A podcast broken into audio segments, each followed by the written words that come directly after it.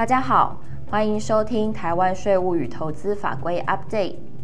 这个月我们邀请到资诚联合会计师事务所欧阳宏副总经理来和大家说明近期不动产税务法令更新。接下来就把时间交给欧阳宏副总。在房地合一二点零法令发布之后，针对台湾的个人、公司或者外国的个人公司，如果直接或间接持有一家国内外公司的股份超过百分之五十，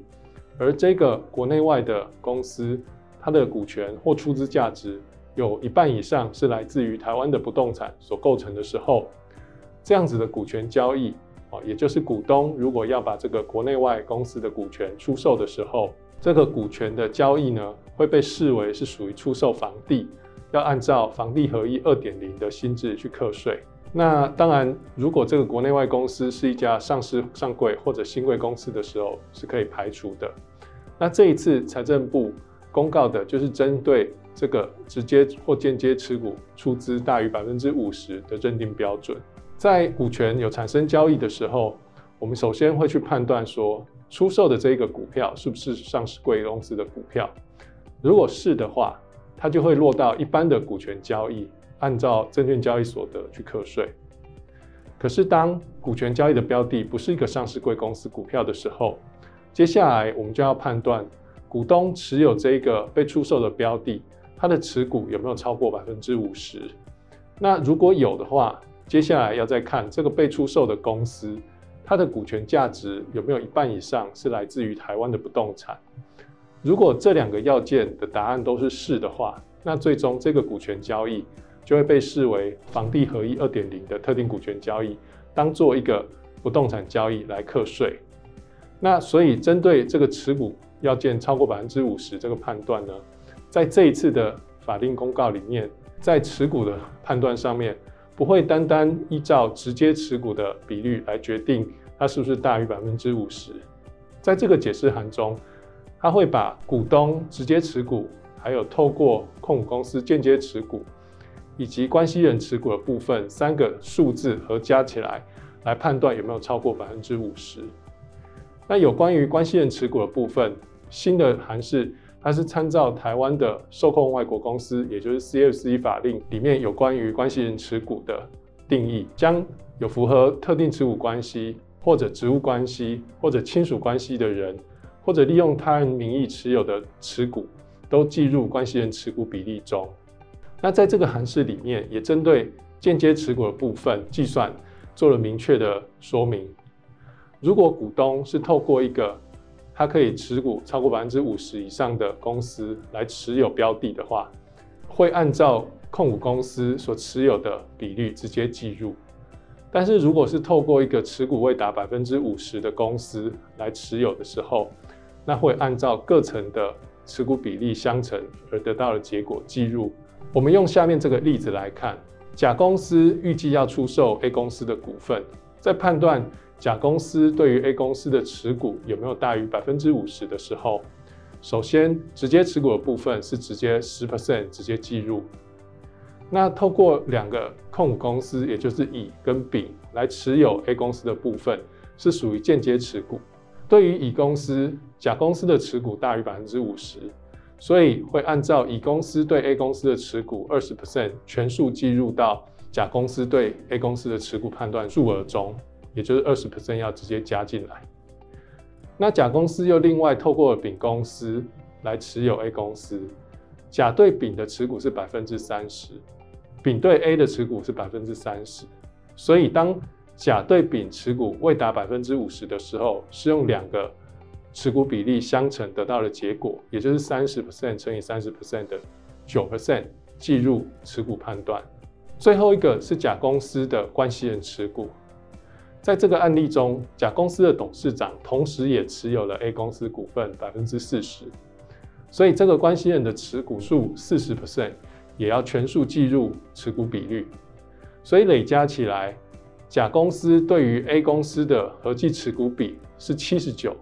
所以达到了持股过半的这个条件。那未来甲公司如果要出售 A 公司的股票的时候，这出售的持股获利就要被当成是一个房地产交易来课税。第二个是个人以自有房地参与都市更新权利变换，取得新房地的课税规定。在个人以旧的房地、原有的房地去参与都市更新权利变换的时候，原有的土地会变少，因为部分的土地会拿去换得建商，也就是实施者新盖好的新房屋。所以在都市更新完之后，个人会拿到一个新的房屋，加上他原本的坐落土地。那在取得这个新房屋，要在未来出售的时候，究竟这个新房地出售的获利要按照新制还是旧制的所得课税？然后它适用的税率是多少？就涉及到了取得日跟持有期间怎么判断的问题。那首先针对原有房地所可以换得的部分，也就是应分配的部分，取得应分配的土地，它的取得日会以旧有的土地取得日为准。也就是说，原本的旧房地，它的土地如果是在一百零五年以前就取得了，那未来出售新房地的时候，这个新房地的土地，它的土地交易所得还是属于旧制免税。那属于取得应分配房屋的部分，属于建物的部分，它的取得日是以所有权的移转登记日为准。也就是说，如果是在现在才完成都市更新取得新房地的话，登记日会是在现在。所以它就会未来在出售时要用新制的所得去课税，但是建物的持有期间影响到了建物出售获利的适用税率。但因为如果他是拿自有的旧房地去参与都市更新换得的新房地的时候，这个房屋的持有期间呢，会按照原本旧的土地的持有期间为准。也就是说，旧房地的土地如果已经持有十年以上，那未来这个个人在出售新房地的时候，即使所有权登记日是一百一十年，但是在一百一十年出售只有一年的持有期间，但在算所得税率的时候，它还是可以按照十年的时间去计算，可以适用到最低十五 percent 的税率。那至于说一般在都市更新过程当中，旧的房地拿去换新的房地，旧房地也许会换到不足一户，那所以。可能会有增购的部分，那增购而多分配的房屋土地，它的取得日跟持有期间是怎么决定的呢？左边应分配的房屋土地是指原本的旧房地拿去参与都市更新，按照它的权利价值所可以分得的部分。我们举例来说，原本的房地拿去都更，可以分到二点六户的房地。那因为不足一户，所以这个个人可能会因此而拿现金出来增加购买零点四户，哦，凑满三户，那这零点四户就属于多分配部分。多分配的土地跟房屋都是用所有权的移转登记日来作为取得日，也就是说，它基本上如果是在现在才完成都更的话，那这个新增加的部分一定是适用新制。那实际取得的土地面积，也就是包含这零点四户，总共三户它的坐落土地面积。如果面积合计是在原本都更的旧房地的土地面积范围内的话，实际取得的房屋土地的持有期间都可以用都更前原本的土地取得日来起算。我们等一下会用案例来直接说明。那但是前述这个多增购的部分以一户为限。接下来我们用两个案例来说明一下这个情况。某甲在都更前拥有一户房地，取得日是一百零五年的一月一号。那坐落土地面积总共是十坪，哦，那某甲用这一户房屋跟土地来参与都市更新，换得了两户的新的房地。那在一百零九年一月一号的时候，完成了都更的所有权登记。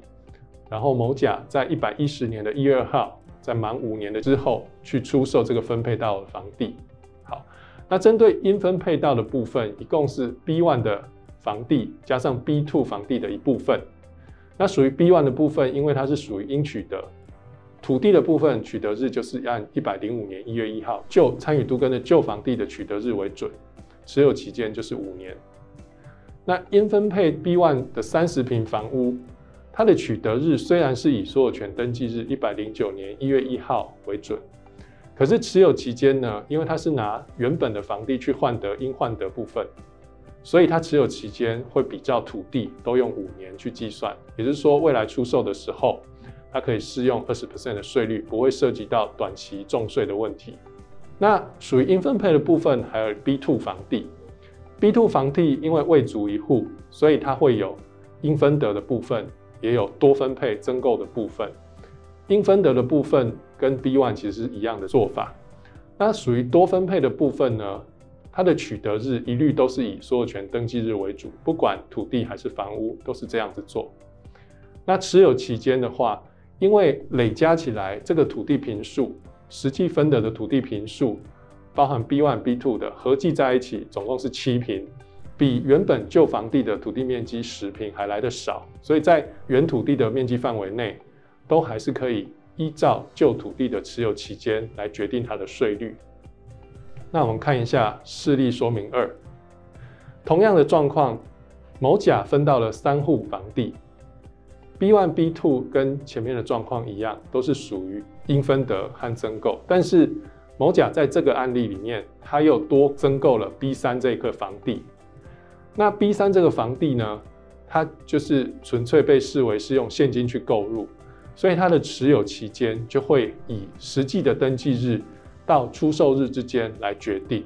也就是它的持有期间只有一年。那未来 B 三房地如果要在一百一十年一月二号出售的话，它就会适用到短期的重税，最高是四十五%的税率。那这里特别要说明的就是说，未足完整一户而增购的部分，它的持有期间是依照实际取得日起算，就是你不是因为不足一户而多买的部分，它会用实际的取得日到出售日来计算。那这个 B 三并不是因为不足一户而买的。所以它就要按照实际的登记日到出售日之间来计算持有期间。但是某甲呢，可以按照他的实际状况来决定，他要选择以 B two 作为增购户，还是 B 三作为增购户。在这个案例里面，因为 B two 作为增购户，它属于多分配不足一户的部分，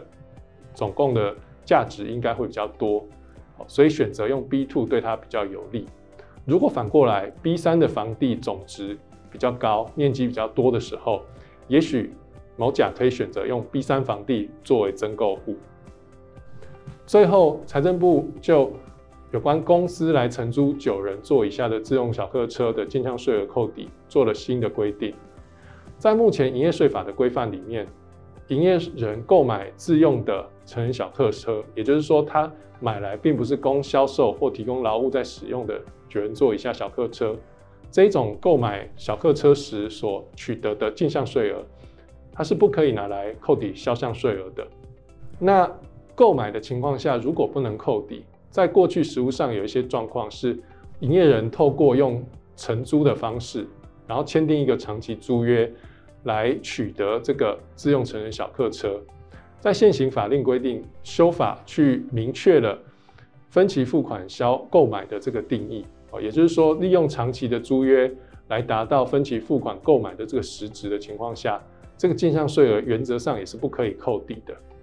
那现行这个解释，它明确了在符合下列情况之一的时候，营业人因为长期租赁而支付的租金进项税额就不能扣抵销项税额了。第一是租赁期间届满时，车辆的所有权会归给承租人。第二个，如果承租人在租赁期间，他是享有租赁车辆的优惠承购权的话，那这样的情况也会被视为你是一个分期付款购买。第三是你的整个租赁期间是达到租赁车辆经济年限的四分之三。第四是租赁开始日你的最低租金给付现值，也就是说，按照这个合约，你预计要支付的所有租金折现金额已经到达这个租赁车辆的公允价值的百分之九十以上的话。那也会被当成是一个分期付款购买。还有第五个是其他有任何资讯可以证明你在租这个车辆的时候，有关这个车辆的所有风险也已经移转给承租人的话，也会被当成是分期付款购买。在承租这种非公销售或提供劳务使用的九人座乘坐的小客车，基本上被视为分期付款购买的时候，它的进项税额是不能扣抵的。但是如果不是这种状况，而且公司是符合下列的这个条件，车辆也是供本业及附属业务使用的话，他所支付的租赁进项税额是可以拿来扣抵的。那要符合什么条件呢？第一，公司必须没有限制这些车辆是供一定层级以上的员工使用，而且这些车辆是由公司集中或统一管理的。也就是说，公司如果承租了一些公务车，供业务单位在跑客户的时候，或做一些公务使用，或者在各个厂房之间、各个工作场所之间作为通勤使用，而且这些车辆是由公司统一或集中管理的话，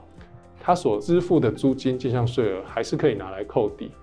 所以建议公司针对这些真正属于公务使用的车辆，建议订定明确的办法。来确认这些车辆没有供一定层级上员工使用，而且公司对这些车辆是有一个统一的管理办法。谢谢大家的收听，也欢迎大家到 PWC 台湾 YouTube 频道观赏影片或订阅 Podcast 频道，及时取得最新资讯。我们下个月空中再会。